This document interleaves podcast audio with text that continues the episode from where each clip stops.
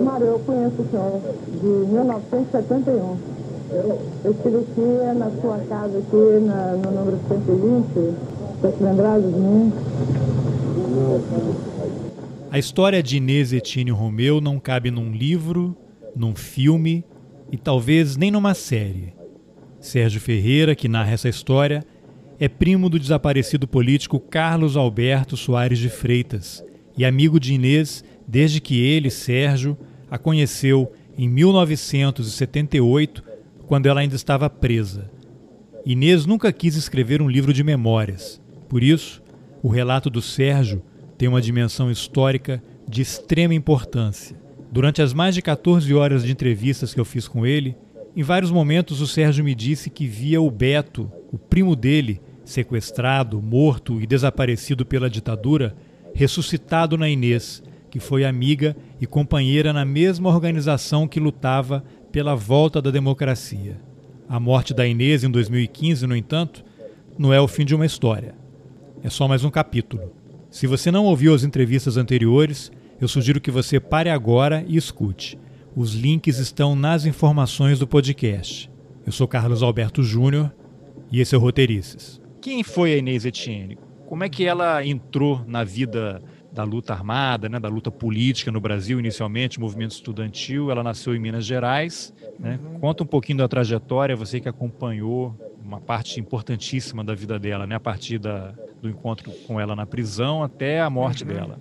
Olha, a Inês Etienne é oito anos mais velha do que eu. Então, quando ela estava lá na, começando a, a, militância dela, a universidade, né? Eu tinha 13 anos de idade, 12 anos de idade, né? Era um guri, né? Ela entrou para a universidade, ela fazia história na Universidade Federal de Minas Gerais e já trabalhava também. Então, ela começou trabalhando cedo como bancária. E como bancária, ela já tomou, já começou a sua experiência de militância nessa área de trabalhadores, dos, sindicato. De sindicato, né? Então ela já tomou parte. E os anos 60, que é onde ela começa a militância dela na universidade, e a mesma coisa com meu primo, Carlos Alberto Soares de Freitas, né? É, os anos 60 é uma efervescência no Brasil e no mundo. Aqui para a América Latina, a Revolução Cubana de 59 dá uma cambalhota geral e muda muito a política da, na América Latina. É possível uma revolução no quintal dos Estados Unidos, uma coisa inimag, inima, inimaginável, porque alguns governos com tendência popular e tal foram aplastados, é o termo espanhol, né? foram esmagados é, né, você tem São Domingos, 54, Panamá, sei, enfim, pequenos movimentos de independência, uma maior independência política com relação aos Estados Unidos, foram imediatamente defenestrados. Né? Então a Revolução Cubana veio e ficou, né? e causou um impacto enorme nos jovens, né? nos jovens estudantes é, aqui no Brasil, e a Inês é parte dessa geração.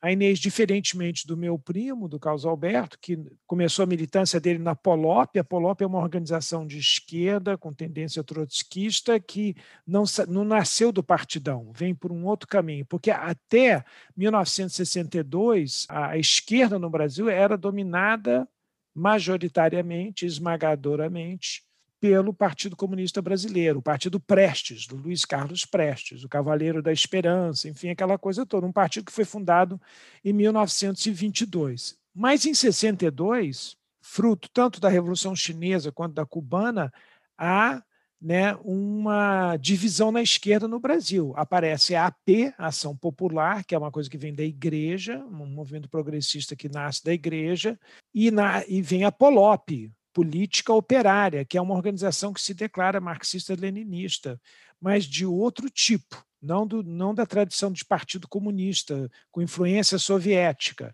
Então, esse é o turbilhão de coisas, e, e a Inês foi do Partido Comunista um tempo e depois ela foi para a Polop. E, e, lá ela começou a militância dela clandestina, porque a Polop era quase semi-legal até o golpe de 64. Então, nesse período de 62, 63, 64, eles tinham publicação, enfim, mas, é claro, eles estavam clandestinos, né? tinha uma certa clandestinidade. Tanto que o, meu primo vai fazer a campanha para prefeito de 62, a campanha O Tostão contra o Milhão, do José Maria Rabelo, que é um político ligado ao Brizola, que era do PSB, Partido Socialista Brasileiro, o, outro, o antigo Partido Socialista Brasileiro.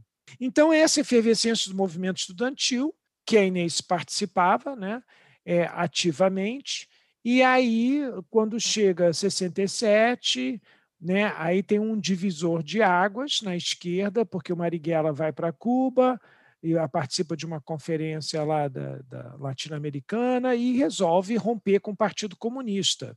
E aqui também, dentro da Polop, onde a Inês atua, também há uma, uma divergência muito grande, há uma divisão da, da, na Polop, porque tinha um setor que achava que tinha que começar uma luta armada contra a ditadura militar, e um outro setor achava que não. E aí, então, forma-se a Colina, Comandos de Libertação Nacional. É uma organização que nasce em Minas Gerais e é a qual a Inês também participa. Então, a Inês também está participando junto com meu primo. Então, eles, e eles tinham uma amizade muito grande. Então, eles, é, assim, contado por um dos. Era um trio, né? Era Inês, Etienne, é, o meu primo Carlos Alberto e o Almauri de Souza, um cientista político, um doutorado no MIT, Tucano, que aparecia muito na Globo News, é, era uma pessoa que dava muita entrevista, um especialista em eleições, em partidos políticos, em Estado, enfim. Mas que foi da Polop na juventude, foi muito amiga do meu primo e da Inês, né? E eles faziam um trio que não era muito comum assim em Belo Horizonte, uma cidade muito conservadora, né? E a Inês então saía com dois homens, né? Eles tinham essa, essa amizade, né? E eles frequentavam o Bafon de Belo Horizonte. Né? Então a Inês foi criado nesse caldo de cultura todo, de movimento estudantil, de participar de organizações de esquerda mais radicais, que desemboca na colina.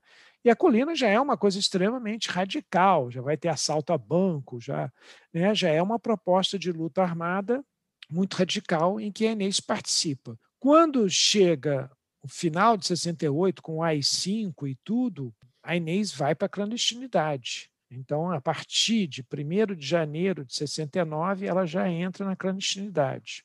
Participando ainda do Colina, até que, quando chega lá por volta de junho, julho, decide-se fazer uma fusão de várias organizações. Então, tinha uma VPR em São Paulo, tinha a Colina de Minas, enfim, outras organizações que se fundem e formam a VAR Palmares.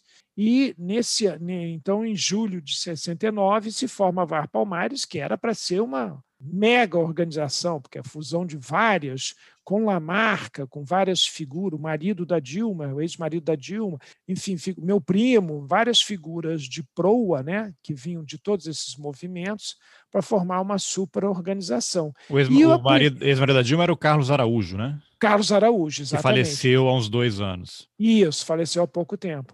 E a primeira ação espetacular dessa nova superorganização foi o assalto, a expropriação do cofre do ex-governador de São Paulo, Ademar de Barros. O ex-governador Ademar de Barros, que foi depois caçado, apoiou o golpe de 64, era um político daqueles corruptos daquela época de Brasil pré-64, né?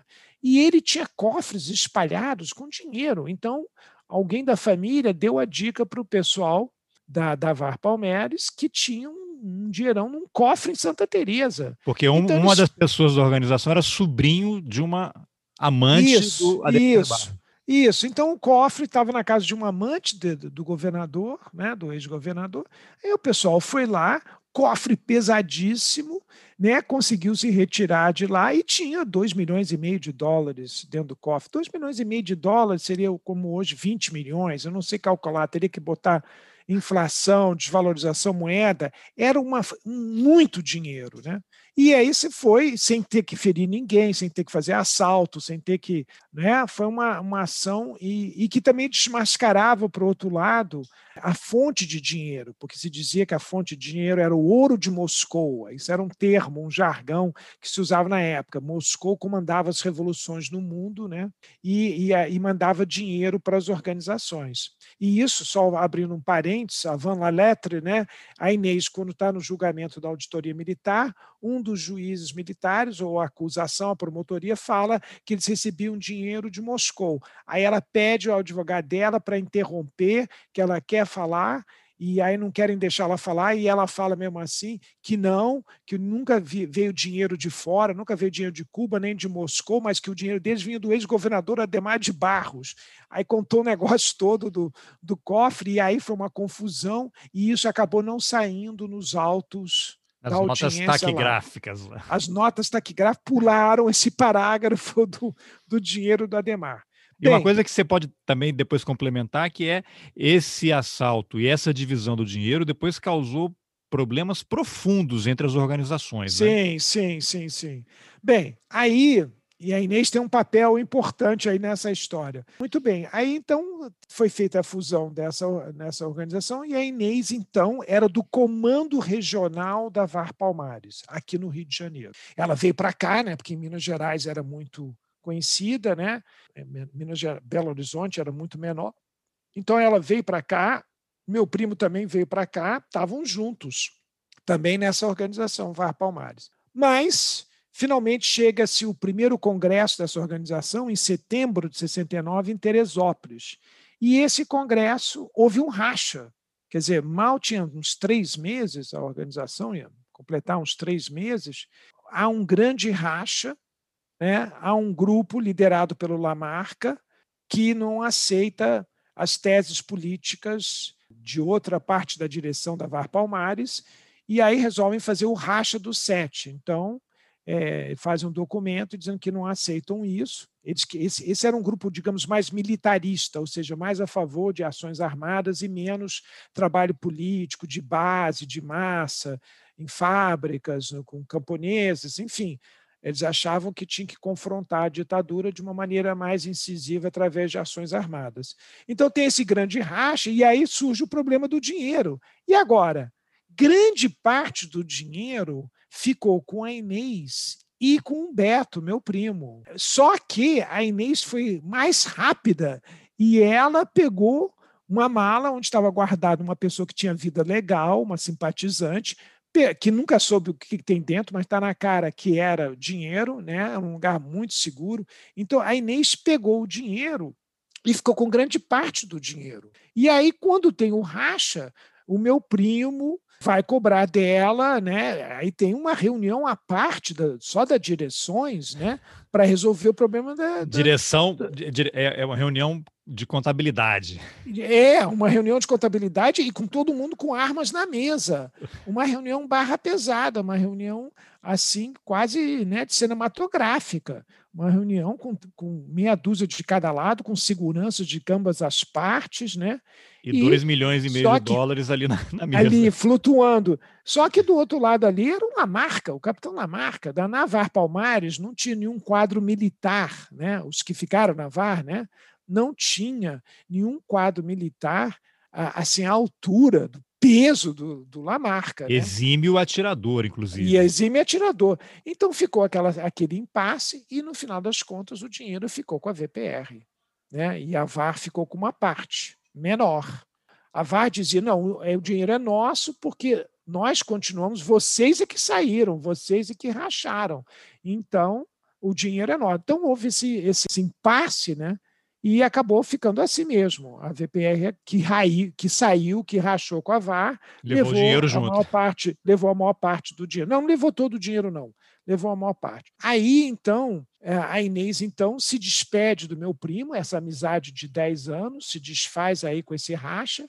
Eles têm um último encontro, que eles vão tomar um cafezinho, são mineiros, né? Então foram tomar um café e aí se despediram se despediram e nunca mais a Inês viu o Beto. 69 isso. Isso é 69. Então é quando eles se despedem e aí a Inês começa a sua militância uh, na, na VPR, né? Que e aí já os acontecimentos estão se desdobrando, sequestro do embaixador americano feito pela LN e pelo MR8, né? Isso foi em setembro de 69. Então a, a, a VPR começa a se estruturar sob a liderança do Lamarca, de uma mineira muito amiga da Inês e do Beto, meu primo, que era Maria do Carmo Brito. era uma mulher dentro de um comando de três, tinha uma mulher, uma coisa também muito inovadora, né? Você imaginar uma mulher ter um papel assim tão proeminente, né, no meio de uma organização que tem muitos militares, tem a luta armada e tal. Então, o comando da VPR foi formado pelo Lamarca, pela Maria do Carmo Brito e pelo Ladilas Dalbor. E aí, eh, o que, que acontece? Já em janeiro de, de 70, né, final de 69, janeiro de 70, o Lamarca vai para o Vale da Ribeiro treinar quadros para uma guerrilha, guerrilha urbana e rural. Então eles vão para lá. A Inês não foi. A Inês não foi para esse treinamento. Ela continuou nas suas atividades é, entre Rio, São Paulo e tal. Aí o Lamarck é descoberto, né? Esse grupo de treinamento de guerrilha não vai é descoberto, monta-se uma operação militar enorme, dois, três mil soldados, mas eles conseguem fugir.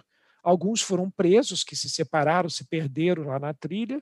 Isso é a chamada guerrilha do Vale da Ribeira, né? que, não, que na verdade não chegou a ser uma guerrilha, era um treinamento, foram descobertos, tiveram que lutar e sair de lá. Então Lamarca conseguiu sair. E aí é, começam a ter as prisões, né? Começam a ter as quedas. A repressão se organiza melhor e, e, né, e a partir do sequestro do embaixador americano, a coisa é, fica mais difícil, né? um ambiente porque a repressão se cresce enormemente, se organiza. E aí, então, março cai né, aqui no, no Rio de Janeiro um tiroteio e tudo, o Juarez de Brito, aliás, não era não era o Ladiro, não era o Ladiras Dalborg, era o Juarez de Brito que era do comando da VB. O Juarez de Brito com a Maria do Carmo, eles eram marido e mulher, né? E tinham combinado tomar um cianureto se eles fossem cercados pela polícia, alguma coisa assim. São cercados pela polícia e aí ele toma e morre na hora, mas ela não teve coragem de tomar, a Maria do Carmo Brito tem um tiroteio, ela é ferida, ela vai presa. Ela vai presa então, é, o comando da VPR perde um membro, que era um comando, era três pessoas. A Inês é cooptada para este comando, assim como o Herbert Daniel, que é o que o Jim Green escreveu um livro, a biografia do Herbert Daniel. Então, a, a Inês é alçada ao comando da VPR. E aí vão presos outros militantes importantes, eles fazem um sequestro de um cônsul japonês de São Paulo para tirar umas umas cinco, seis pessoas, é, e depois a, a VPR faz seu grande primeiro sequestro, que é o sequestro do embaixador alemão, aqui no Rio de Janeiro, que a Inês participou, apesar que isso não consta dos autos da Justiça Militar, nunca puderam confirmar a participação dela nisso. É, agora posso falar, porque tudo já passou, né? mas enfim, mas então, isso já é conhecido, né? Você não está fazendo agora nenhuma é, revelação. Agora é não, agora já é conhecido. Agora já é conhecido. Mas não está nos autos oficiais. Se você fizer a pesquisa no Brasil Nunca Mais, no, no STM, nas auditorias, se você fizer a pesquisa, não consta a Inês participando desse sequestro, não, oficialmente. Né? E, aliás, uma vez eu dei uma mancada, porque eu acho que eu dei alguma entrevista na época, mas não, entrevista assim, eu falei em algum lugar público que ela tinha participado do alemão, ela falou assim: é, você acabou de me arrumar uma nova condenação, um novo processo. Essas coisas que você pode falar, não pode falar para aquela época, né? Poderia, ah, realmente, poderiam abrir um processo, né? Porque a anistia não cobria crimes de sangue, né? E sequestro era considerado crime de sangue. Aí, resultado, a Inês, então, é alçada ao comando da VPR, resolvem que vão sequestrar o embaixador alemão, mas só que, só que os planos do sequestro do embaixador caíram na mão da repressão.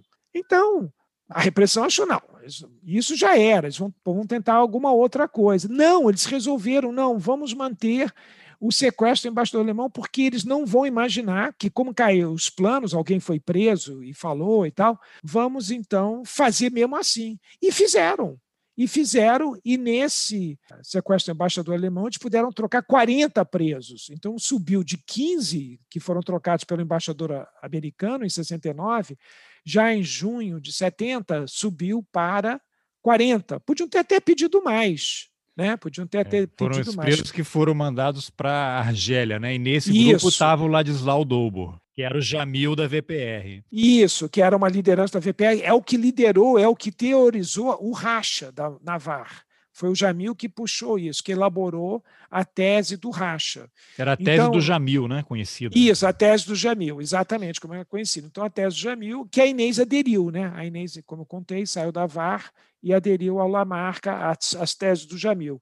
Então, sai o Jamil, sai a Maria do Carmo Brito, que tinha sido presa em situação dramática, né? Onde o marido é morto, e o Carlos Alberto, hum. meu primo, foi padrinho de casamento dos dois. É, então, só um, um toda... parênteses, porque eu entrevistei o Ladislau para uma outra, um outro projeto. Sim. Uhum. ele falou que ele caiu porque ele foi a um ponto em São Paulo e quando ele chega no ponto, ele vê que o contato dele, que ele não sabia quem era, era uma pessoa que ele sabia que estava presa, que era Maria do Carmo Brito. Ah, era tá. ela que estava no ponto, ele não sabia quem seria a pessoa, ia ter uhum. palavra-chave e tal. Sim, Quando chega sim. lá, ele vê que é a Maria do Carmo, não, cair. Aí foi cercado, tiroteio prenderam. É, a situação da Maria do Carmo foi muito difícil, é muito torturada.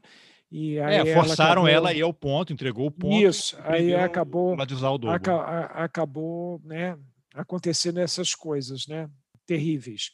Bem, aí então é um, é o, é o sequestro do embaixador alemão é um sucesso total, sai muita gente, gente importante, não só para a VPE, mas de outras organizações também e tal. Então a Inês está nessa militância, né?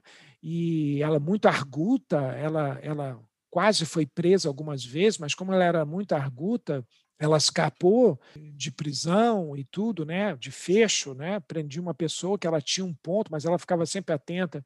Então a Inês estava super em forma e as coisas estavam indo. Aí, quando chega no final de 70, as coisas começam a ficar mais complicadas ainda. A repressão aumenta o seu arsenal, a sua capacidade operacional tremendamente.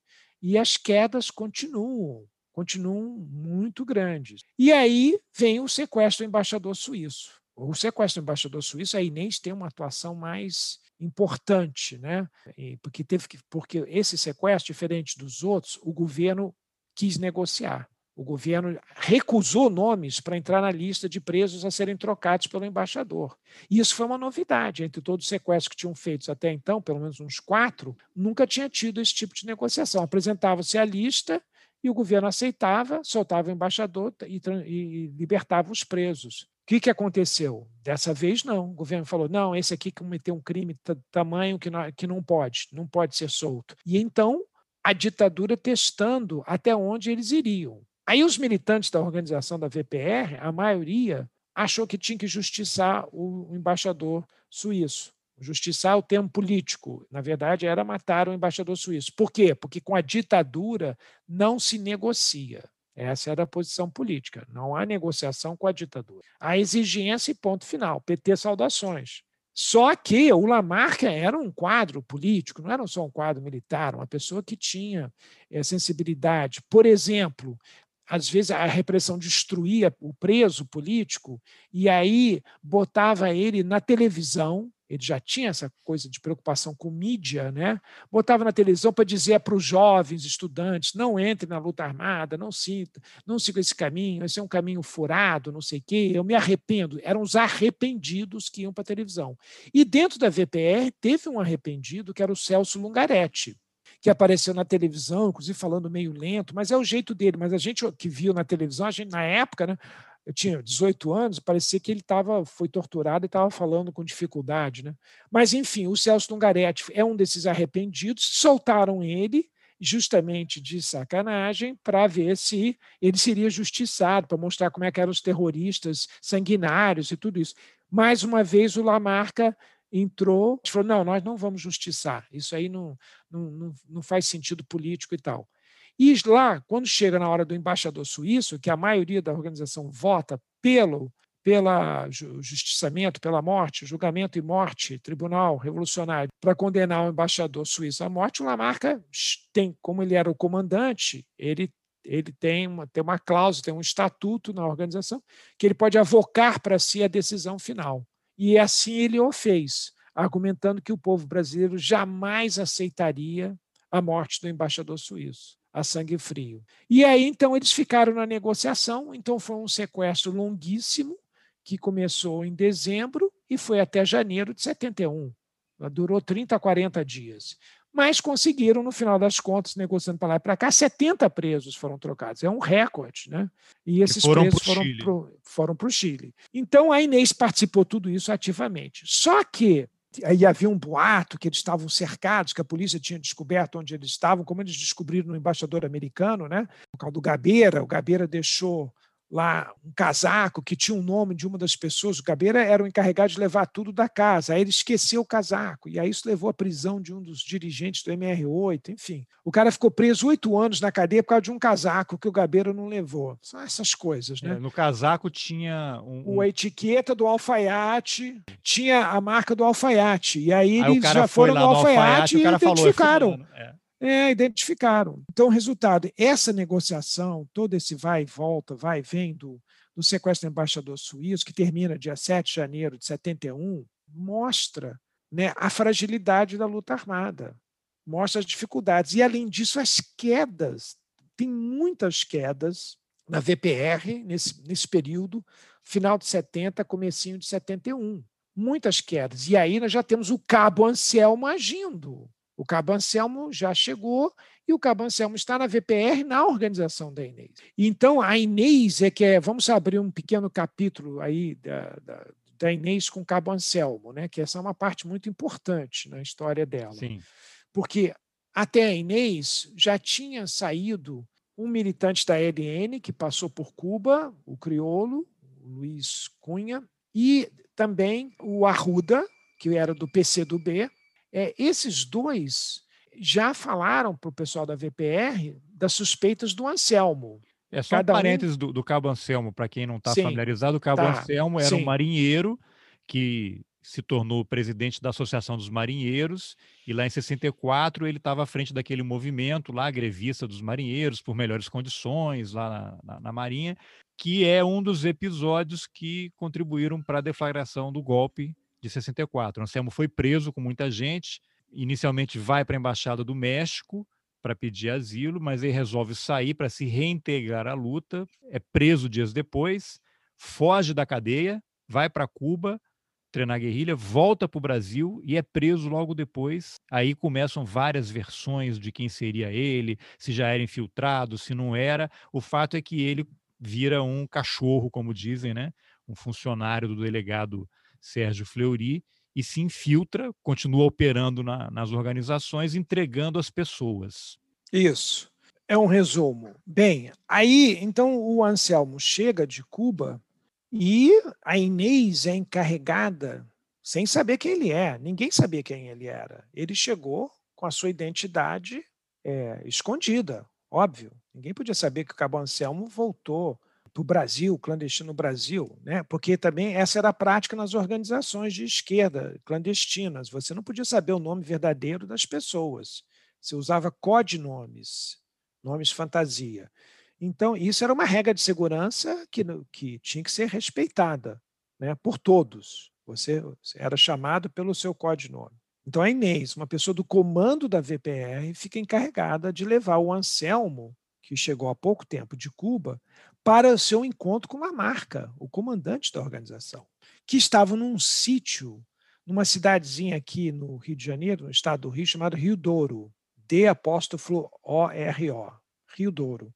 É uma cidade a uma hora e pouco do Rio de Janeiro. Então a Inês é que conduziu o Anselmo, sem saber quem ele era, para o sítio para se encontrar com Lamarca. No caminho, já acontecem coisas meio estranhas, porque ele começa a conversar com a Inês e ele tem que botar uns óculos escuro preto para ele não saber o roteiro para onde está levando. Ele teria que ir de olhos vendados, teria que ir no porta-mala, né? Teria que ele não poderia saber para onde estava o Lamarca. Ninguém poderia saber onde estava o Lamarca. O cara mais procurado do Brasil depois do que o Marighella tinha morrido em 69. Em 70, o homem mais caçado no Brasil, o inimigo número um da ditadura militar é o Capitão Lamarca. Aí, então, já no caminho, a Inês me disse que ele começou a ter uma conversa estranha, como, por exemplo, a começar a dizer para ela: Ué, você não está me reconhecendo, não? Olha a vaidade do cara.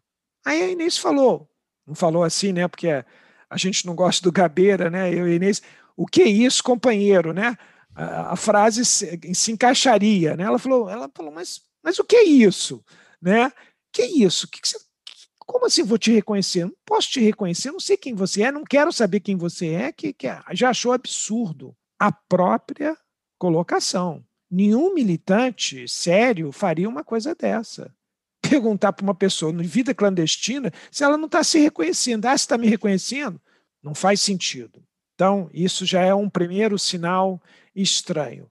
Bem, chegam lá no sítio e ele trouxe no, na barriga um, uma microfilmagem. Então, ele trouxe informações, material do comando da VPR que estava em Cuba. Implantado embaixo da pele. Embaixo da, embaixo da pele. Então, ele trouxe isso, então tinha que fazer um corte para tirar aquilo, para ele passar por Lamarca. Bem, então o Anselmo vai conversar com Lamarca e a Inês fica com a Yara Valberga. A Yara Valberga era uma militante da VPR, mas era mulher do Lamarca. E a Yara, a Inês e a Yara, a Yara também tinha uma relação muito boa com a Dilma, a Inês e a Yara se davam muito bem, muito bem mesmo. A Inês tem uma admiração tremenda pela Yara, né? E aí a Yara não resistiu, você vê, né, que as regras de segurança não são 100% perfeitas, né? Mas como ela tinha muita confiança na Inês, a Inês era do comando da VPR, enfim, não há uma explicação lógica. o que a Inês me disse foi: Sérgio, ela não resistiu. E aí ela falou para a Inês: Você sabe quem é esse cara que chegou aí e tal? A Inês falou: Não sei, nem quero saber. Mas a Yara não resistiu e falou. Fator humano. Fator humano. Falou que era o Cabo Anselmo. Então, neste momento. A Inês não sabia, então, não tinha reconhecido. Não sabia, não sabia, não, não tinha reconhecido. Então, nesse momento, estabelece-se uma coisa única. Ou seja, tem coisas da Inês, que era do comando, com Anselmo, que era só um militante que voltou do exterior, ele não estava em nenhuma posição de comando de nada. Ele, ele veio para ser seis mais... anos fora do Brasil. Seis anos fora do Brasil, ele veio para ser mais um militante. Né? Ele teve esse encontro com Lamarca porque ele trouxe coisa de Cuba e, claro, é uma figura de proa, digamos assim. É, né? Desculpa, quatro anos regime. fora do Brasil, ele ficou dois anos preso, em 66 ele foge e vai para Cuba. Isso, isso. Então, mas é quatro anos fora do Brasil. Exatamente. Sim, é quatro ou cinco, porque eu é acho que, eu que ele foi em 65, hein? É eu acho que ele fugiu em 65. É que tá, eu, eu acho que ele fugiu é. em 65. É porque ele, ele foi... e ele ficou escondido no Brasil, aí foi para o é. Uruguai, depois teve um, um, período aí até ele chegar é. a Cuba, mas ele estava fora do noticiário, isso, sem imagem, isso, nada. Isso, exatamente. Bem, então, a partir daí, várias coisas que acontecem entre a Inês e o Anselmo, só poderiam saber era a Inês e o Anselmo, mas ninguém. Coisas que eles vivenciaram. Tá? Eu agora não vou conseguir mais te lembrar para você os detalhes de várias coisas que a Inês fez com Anselmo, encontros ou discussão, enfim, que só ela e ele sabiam. Mas o que eu me lembro bem é, esse primeiro encontro com Lamarca, eh, no caminho do sítio, ele já pergunta a Inês se ela não reconhece ele, né, já é uma atitude estranha. E a Inês fica sabendo que ele é o Anselmo. Quando chega o sequestro suíço, né, e, e termina o sequestro suíço, né, instala-se uma crise dentro da organização. Há muitas quedas, algumas provocadas pelo Anselmo. Aliás, isso também é outro exagero. O Anselmo não é responsável por tudo quanto é queda que tinha de todas as organizações. Isso é uma outra fantasia. Não é, não é assim. Ele não tem acesso a outras organizações, não é assim. Né? Então, na VPR, sim. Né? E mesmo assim teríamos que mapear, mas é provável que algumas, algumas quedas, sim. Porque veja bem, olha só como funciona o serviço de inteligência. A Inês, comandante da VPR, estava levando um ancião para encontrar com Lamarca. Essa poderia ter sido a oportunidade para prender o Lamarca, para matar o Lamarca. Por que, que não foi feito isso? Por que, que não aconteceu isso? Isso às vezes as pessoas não entendem ou fazem confusão. É, ali tem várias teorias, né, disso daí. É, é, quando você está fazendo um trabalho de inteligência, de informação, você já não vai pegando logo. Você, você tem um deixa... trabalho de mapeamento, mapeamento, alastramento, conhecimento, né? Então, apesar dele ser o caçado, o inimigo número um, as coisas eram feitas com cuidado. E o Anselmo era um ativo muito grande para a repressão para aqueles que estão na tese, como eu sou dessa tese, que ele já era, ele não virou cachorro da repressão quando ele vai preso em 71.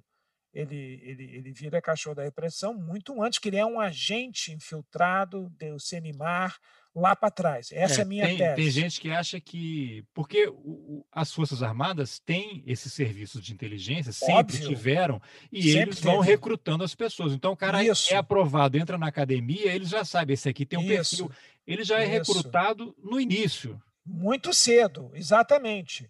Né? Eu, vou te, eu vou só te fazer um parênteses rápido aqui para os ouvintes entenderem quando teve o golpe 64, e o golpe 64 não existia ainda DOI-CODE, Operação OBAN, todos esses instrumentos de repressão que vieram depois do golpe 64 não existiam até 64. Mas você já tinha, como você acabou de falar, um serviço secreto no Exército, na Marinha e na Aeronáutica. Já tinha o CNMAR, já tinha o CIE. Sempre houve. Sempre, sempre houve. houve. Então, numa reunião com Julião, Francisco Julião, líder, das formador das, das ligas camponesas, que partiu para o exílio em 64 e que era um dos grandes temores dos latifundiários e dos militares, era uma revolução camponesa no Brasil, é, liderada pelo Francisco Julião, ligado ao Brizola, ligado ao Jango, apoiado por eles. Então, o Julião partiu para o exílio.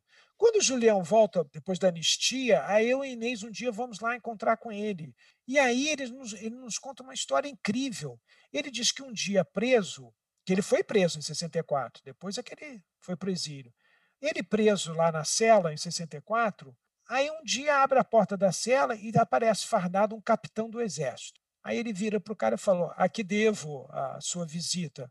Ah, Julião, eu te carreguei nas minhas costas várias vezes em manifestações. Ou seja, antes de 64, do golpe, já havia gente do exército brasileiro, camuflado, disfarçado, como manifestante dentro desse movimento da Liga dos Camponeses, né? e o cara era um capitão do exército que diz que carregou o Julião nos braços, aquelas manifestações que você põe no, no braço e tal.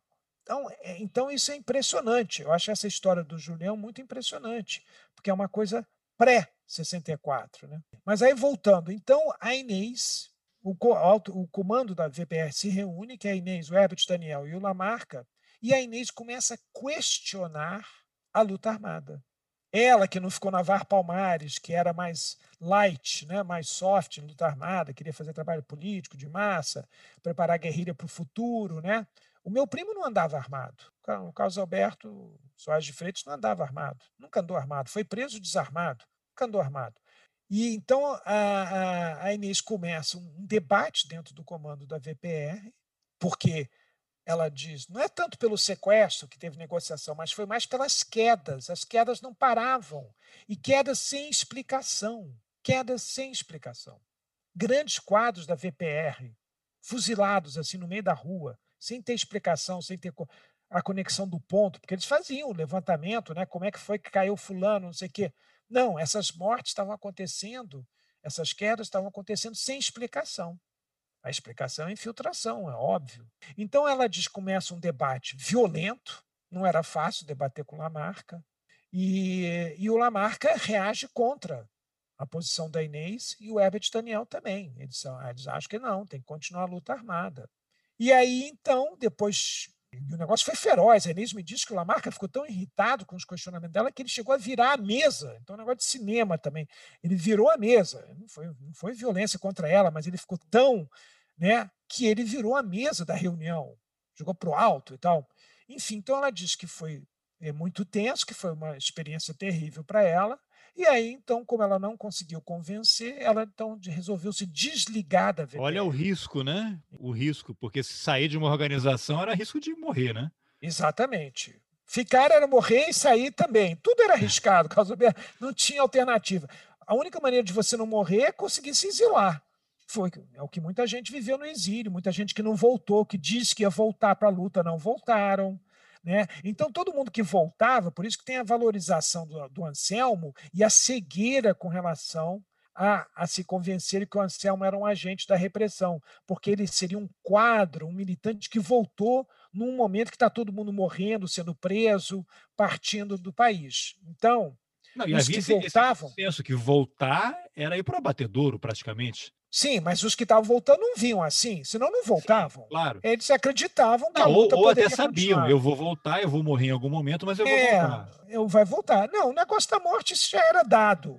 Já é take it for granted. Conhece a expressão? É Sim. isso. Então. Só para quem ah, também tá. não está familiarizado, essa história de, das quedas também tem a ver, por exemplo, vamos supor que eu sou um infiltrado, ou eu fui preso, torturado e fui forçado a ir a um ponto. Aí polícia ou o exército me leva naquele ponto para eu me encontrar com você. E você começa a ser seguido. Você não está sabendo de nada, eu estou lá, aí você vai se encontra com outra pessoa. Essa outra pessoa passa a ser seguida e essa terceira encontra uma quarta, e aí eles vão montando essa rede e deixa acontecer. Não é para prender ninguém, não é para prender. Às vezes levam meses fazendo esse levantamento até começarem as quedas, né?